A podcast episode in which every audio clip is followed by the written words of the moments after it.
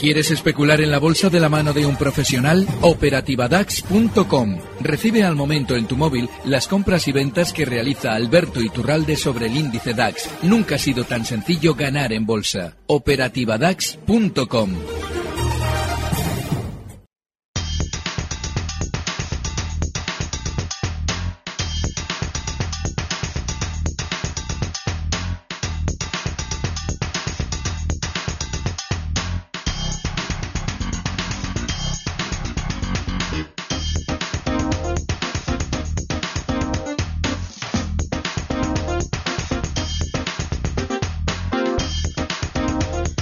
35 minutos, los que pasan de las 5 en punto de la tarde, una hora menos si nos escuchan desde Canarias. Esto es Tiempo Real en Gestión a Radio.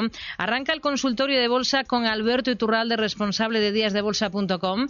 Hola Alberto, ¿qué tal? Muy buenas tardes. Muy buenas tardes, fenomenal. Bueno, a ver, ¿cómo ve la escena? Tenemos eh, novedades políticas aquí en España con esa moción de censura de Pedro Sánchez que tiene ahora muchos visos de salir adelante después de que el PNV haya garantizado ese, ese apoyo favorable. Bueno, y además, fíjate, Rocío, perdona que te interrumpa, pero tenemos que felicitar a Charo Villa, que ayer en la tertulia de Economía, las dos con Manu, eh, eh, Manu La Fuente, lo que nos anticipaba era exactamente lo que está sucediendo. Yo no me lo creía, me parecía imposible, pero efectivamente ella lo anticipó y efectivamente también está sucediendo así. Al respecto del mercado, hay que tener en cuenta algo que siempre decimos. La bolsa mundial está cayendo a pino. ¿Qué vamos a justificar? Que la bolsa cae porque, vamos a ver, porque en Italia por enésima vez en los últimos 40 años no consiguen hacer un gobierno, porque el PNV apoya la moción de censura en España, que por cierto el no es de los que más han caído. Vamos a ver, la bolsa cae porque tiene que caer. La bolsa cae como eh, semanas atrás yo anticipaba con los bancos, porque se estaba produciendo una propaganda masiva en el sector bancario que me llevaba a hacer algo que no hago casi nunca, que es decir públicamente que estoy corto en un sector y además hasta los dientes. Por eso cae la bolsa. Hay que ver con mociones de censura ni historias por el estilo. Esto probablemente se ha decidido en los últimos días y de mala manera. La manipulación que ha llevado a España a comprar los bancos de manera masiva lleva produciéndose meses en febrero yo ya explicaba que no tenía sentido que el Banco Santander nos publicara maravillosos resultados para justo ese día desplomarse un 3,5% y que eso hacía que el mercado español entrase en una fase bajista importantísima. Que durante esa fase bajista sucedan cosas que podrían ser interpretadas negativamente por el mercado, sí, pero una coincidencia no hace causa. Esto viene de mucho antes y de hecho si no yo no habría podido acertar con ello. ¿Qué iba yo a prever hace meses que el PNV iba a aceptar una moción de censura que justo hoy, casualidad, un día después de salir la sentencia Gürtel, plantea el PSOE? Eso es ridículo. La bolsa cae porque tiene que caer. ¿Y qué pasa? Que en Estados Unidos la bolsa cae, claro, como el PNV ha decidido apoyar la moción de censura, Donald Trump, vamos, los tiene de corbata. Por eso cae la bolsa americana. No, Todas las bolsas están cayendo y con ellas la española, repito, no la que más cae. Y caen porque todos los valores se han promocionado de manera positiva.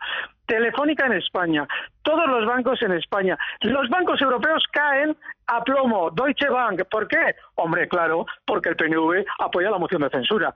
No podemos seguir desculturizando a los especuladores. La bolsa cae porque es manipulación pura y dura y aprovecha todas las noticias para justificarse. Pero no porque no cae porque el PNV apoya la moción de censura. Perdona, Rocío.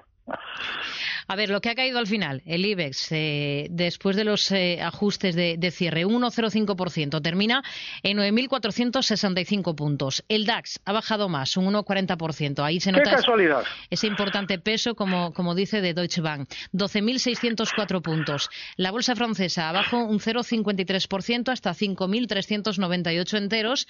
Y tenemos a Londres, pues plana. Por los pelos ha subido apenas un 0,02% en 7.600 91 puntos. Vamos a ir con dudas de oyentes, por ejemplo, hoy primero con este mensaje de audio a través de WhatsApp. Hola, buenas tardes, Rocío, Alberto. Antes de nada, como siempre, agradeceros el programa. Tengo dos consultas para Alberto. El jueves pasado entré en Dassault Systems del mercado francés, puesto que rompió eh, resistencia y creo que es un buen punto de entrada. Tengo el stop en 112,50 con objetivo en 122 con 8. Mm, para que me comentes cómo lo ves. Y ayer entré bajista en Inditex a 27,50, con objetivo en 25,90 y stop en 28,60. A ver qué le parece. Muchas gracias. A ver, Alberto, dos valores. Me parece, Es que me parece glorioso. Lo que ha hecho este oyente es glorioso. En Dassault Systems, además, durante estos días ha habido información negativa, no sé, relacionada con el, fundador. Algo ha sucedido, no sé si ha muerto, no sé qué es lo que es lo que ha pasado. No quiero tampoco hacer turismo informativo porque no sé exactamente qué ha sucedido, pero se interpretaba negativamente y el valor es súper alcista. Nuestro oyente finísimo Finísimo. El, objetivo alcista que le puedes colocar a esa posición eh, decía 122. Vamos a ver, pero creo que le he hecho estos números. Pues sí, 122. Está ahora mismo ya, hoy ha tenido un subidón enorme. Tú entraste el jueves, fenomenal. Está en 120 con 15. Un valor maravilloso y muy bien visto. Y mi test, también corto. Yo también entré corto ayer, voy a confesar un pecadito.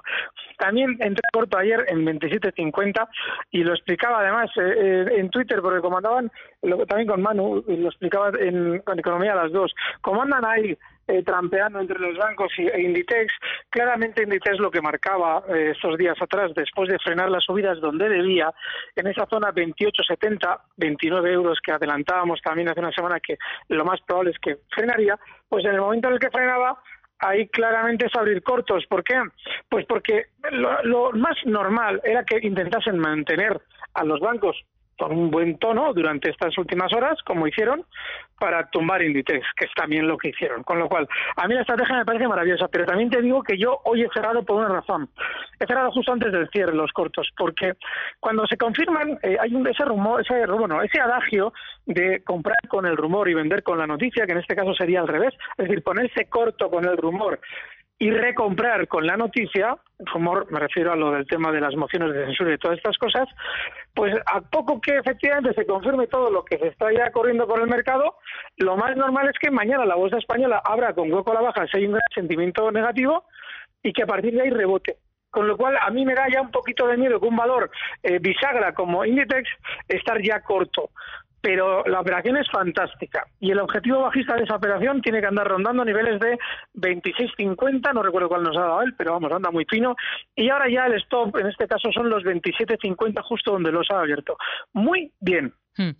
A ver, vamos a ir con más eh, cuestiones. Otro mensaje de audio de otro oyente. Buenas tardes. Para el consultor de esta tarde de Alberto Iturralde. Sé que me va a pegar un tirón de oreja, como siempre, pero soy un poquito kamikaze. la operación que le planteo es en el DAS. Eh, me he puesto largo en el 12.550.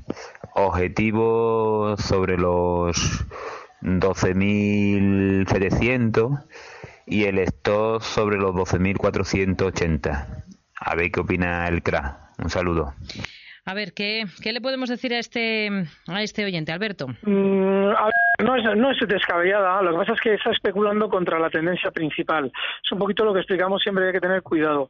El stop eh, es 12.465. Alguien dirá, coño, son 85 puntos de pérdida. Ya es que no te puedes poner largo ahí.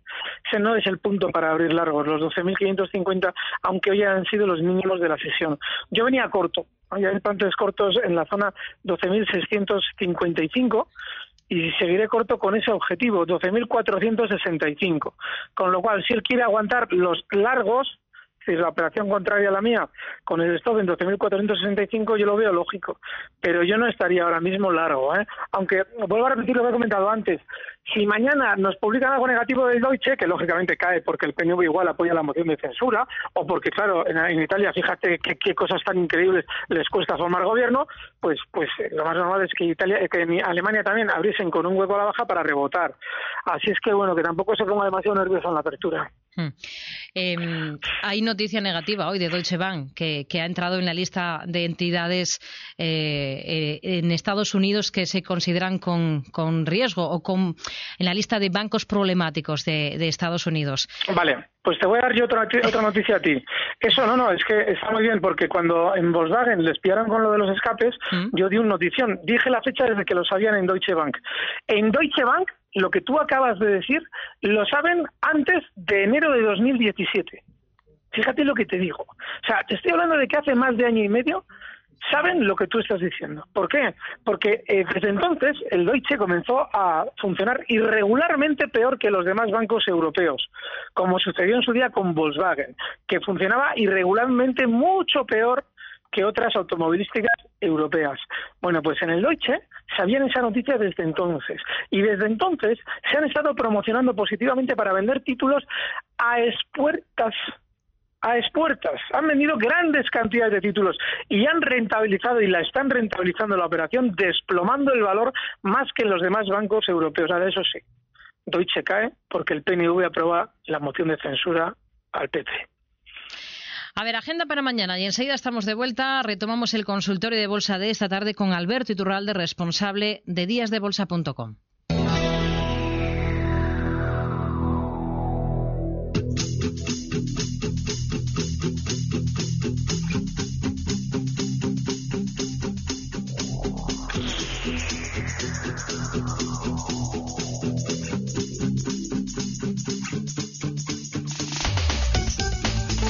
Protagonismo este viernes para los datos del PMI manufacturero, que se conocerán tanto del conjunto de la eurozona como de países como Alemania, Italia, Francia, Reino Unido, Suiza o España.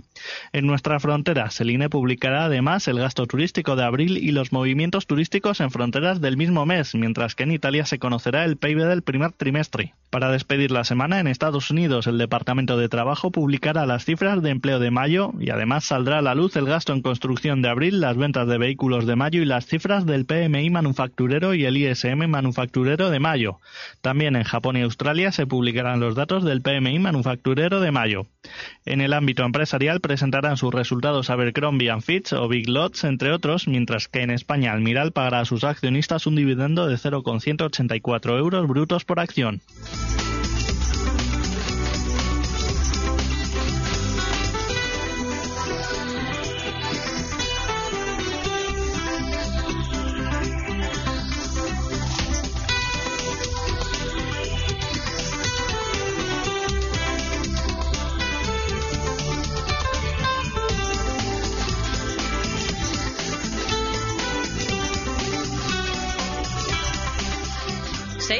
Real en Gestión a Radio estamos resolviendo sus dudas eh, sobre bolsa, sobre renta variable con Alberto Iturralde, responsable de díasdebolsa.com. Vamos a continuar con más eh, cuestiones que ustedes nos están haciendo llegar. Por ejemplo, vamos ahora con un correo electrónico que nos envía Jesús. Eh, quiere saber qué estrategia seguir con Hispania. Las tiene compradas a 18,50 y con Gestam, valor en el que está a 6,70. En el caso de Hispania, eh, esto lo hemos comentado durante los últimos meses. Hay algo muy importante y es esa OPA que en su día no han conseguido los chicos de Soros que se acepte por parte de todo el núcleo duro de Hispania. Con lo cual hay que colocar el stop en el punto de la OPA, creo que eran los 17.40. Con lo cual, mientras tanto, mientras esté por encima, seguirá sin haber aceptación. Y hombre, una vuelta a máximos en zonas de 19, bajo mi punto de vista, es para salir pero hay que seguir dentro. El caso de Gestam.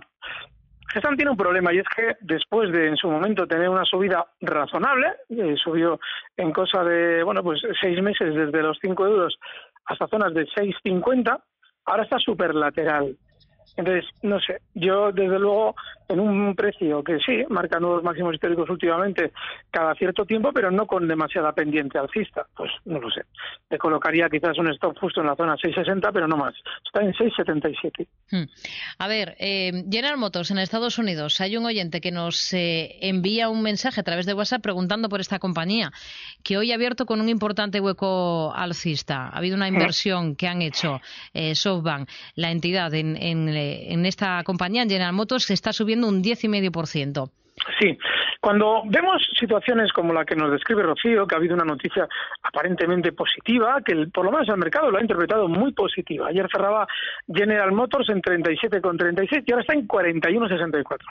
Cuando vemos eso, hay que hacer, echar un vistazo de manera global al valor. Es muy importante no fijarnos dónde estaba ayer y dónde está hoy. Hay que fijarse, por ejemplo, si abrimos el gráfico desde que tenemos gráfico en esta compañía, que es desde el 2010, aunque sea una compañía mucho más antigua, vemos que allá por el 2014 frenaba subidas de manera muy importante justo donde está ahora mismo. Es decir, ha tenido una apertura con hueco muy fuerte al alza y ha frenado justo en una zona de resistencia histórica importantísima. Si tenemos en cuenta además que posteriormente de ese año 2014 superaba este nivel para llegar hasta niveles de 46-66 y en el recorte se frenaba otra vez en la caída justo donde está ahora mismo, en los 41-65, pues ojo, porque la resistencia está sirviendo como tal y además hay un grandísimo sentimiento positivo por justo la noticia que nos acaba de comentar Rocío. Con lo cual, enhorabuena a los premiados que estaban ya dentro, pero ya no hay que estar porque podríamos correr el riesgo, como parece, de que estén colocando desde el núcleo duro General Motors grandes cantidades de títulos en resistencia, precisamente con la noticia positiva que Rocío nos trae. Em, este mismo oyente nos pregunta por un valor en Estados Unidos. El ticker es MASI, con S, M-A-S-I. Es Massimo Corporation. Pide un análisis de esta compañía. le dejo intentando localizar el, gráfico. Lo tengo, lo tengo. Ah, lo tiene, qué rápido, perfecto. Pues, ¿qué le sugiere el gráfico?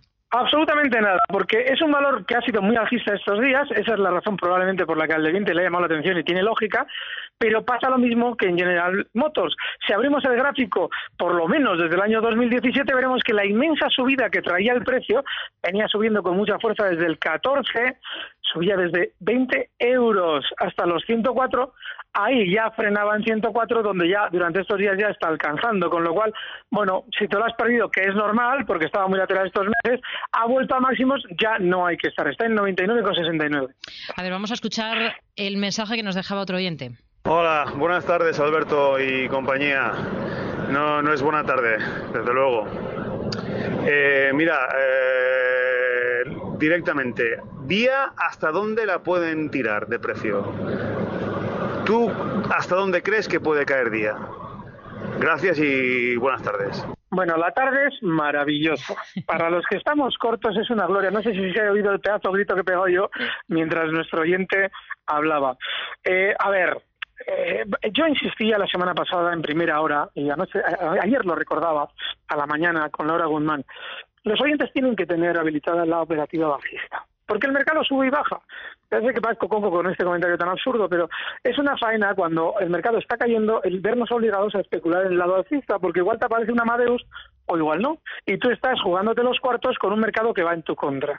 Por eso hay que tener la operativa bajista habilitada. Yo hace unos meses explicaba cuando abría los cortos en los bancos que decía, no, no, yo estoy corto en todos los bancos y en día. Luego ya con el tiempo, después del desplome de día, los cerré. Pero si había cortos y estaba corto es porque es un valor muy bajista. Cada vez que había rebotado ya, nos contaban la milonga de que entraba el ruso, al que yo le puse el apelativo cariñoso de Mary Poppins, porque no conocíamos ninguno en la bolsa ese hombre, pero de repente era imprescindible en nuestras vidas. ¿Qué es lo que pasaba? Que el sistema financiero le hacía el eco a la entrada de este individuo como una noticia positiva para colocar grandes cantidades de títulos antes de desplomarse como lo ha hecho. De manera que hasta dónde puede caer? Hasta el abismo más profundo y más allá. Sin embargo, hay algo muy importante y es que Díaz sale a cotizar en el nivel 275. Lo hace en el 2011. Significa que es probable que ahí encuentre un soporte, pero no seguro. Hay que estar fuera de día. Ya veremos si quiere hacer un suelo y se puede picar, porque es un precio que a la hora de girarse a la baja, si vemos un rebote durante estos días, es tan rápido que el riesgo que corremos entrando contra tendencia es peligrosísimo. Almiral, para responder a Fernando, que quiere un stop de protección para Almiral, está en 10,15 euros en la compañía. Vale, pues en Almiral también en su momento explicábamos contra viento y marea que algún día esto brillaría en contra de lo que pensaba todo el mundo. Pero claro, estos últimos días, después de que ya ha brillado, nos encontramos con noticias positivas. No hay que estar en Almiral ya dices, bueno, un stop, bueno, pues justo por encima de donde cierra hoy, en los 10.85 y ha cerrado por debajo, con lo cual habría que aplicarlo mañana. Este valor está ya para recortar y les recuerdo que había subido contra viento y marea una barbaridad, marcaba mínimos en 7.17 hace, mm, año, hace, hace medio año en 7.17 y ha llegado a rebotar hasta 11.70. Ya no hay que estar. Gabriel pregunta por Acerinos, ¿qué tal una entrada en este valor a estos precios con stop en 11,12? ¡Jo! ¡Qué horror! Ábrete el gráfico. Te digo más que nada porque en el sector del acero está muy bien buscar el lado alcista desde que Donald Trump vuelve a recordar lo de las sanciones. Pero ábrete un gráfico porque es un valor superlateral. Si me dijeras Arcelor, que ha tenido vaivenes y sobre todo en el lado positivo, cuando nos han dado noticias negativas desde Estados Unidos, lo puedo entender. Pero en Acerinos, que es superlateral, no puedes entrar no por lo que está sucediendo en el mercado, digo en cuanto a las noticias, sino por lo que está sucediendo en el gráfico, que está tan lateral y sin desplazamiento, que tienes que mirar ese gráfico para no meterte en trampas innecesarias. Lo de Arcelor es comprensible. Alguien dice, no, no, no, Donald Trump levanta las orejas y este valor no cae. Voy a entrar al fiesta. Es comprensible, aunque estos días sí está recortando, pero es comprensible que busques una operación compradora. Pero en no es ridículo. Está lateral, no hay que tocarlo. Una más, antes de terminar, Fluidra, para responder a Jorge, que dice cómo ve una entrada en el valor con stop por debajo de 11,86. Horrible, yo estos días, eh, Fluidra en, su, en, el pasado venía de una subida brutal, todavía no sabíamos qué pasaba en Fluidra y estos días ya han aparecido de la casa a decirnos qué es la gloria Fluidra. No hay que estar. Tiene además mucha volatilidad, tiene muchísimo peligro. Recuerden lo que pasó en su día con Audax que vamos, no entendíamos por qué subía hasta que de repente el presidente se hizo una gira para explicárnoslo y que compráramos en tres lo que un mes antes costaba 0,60. Bueno, pues en Fluidra está pasando eso. Muchísimo cuidado con ese valor. Nos quedamos con esta recomendación. Alberto Iturralde, responsable de díasdebolsa.com. Gracias. Hablamos la próxima semana. Buenas tardes. Un fuerte abrazo. Recibe al momento las operaciones de Alberto Iturralde vía SMS en tu móvil. Operativa DAX.com.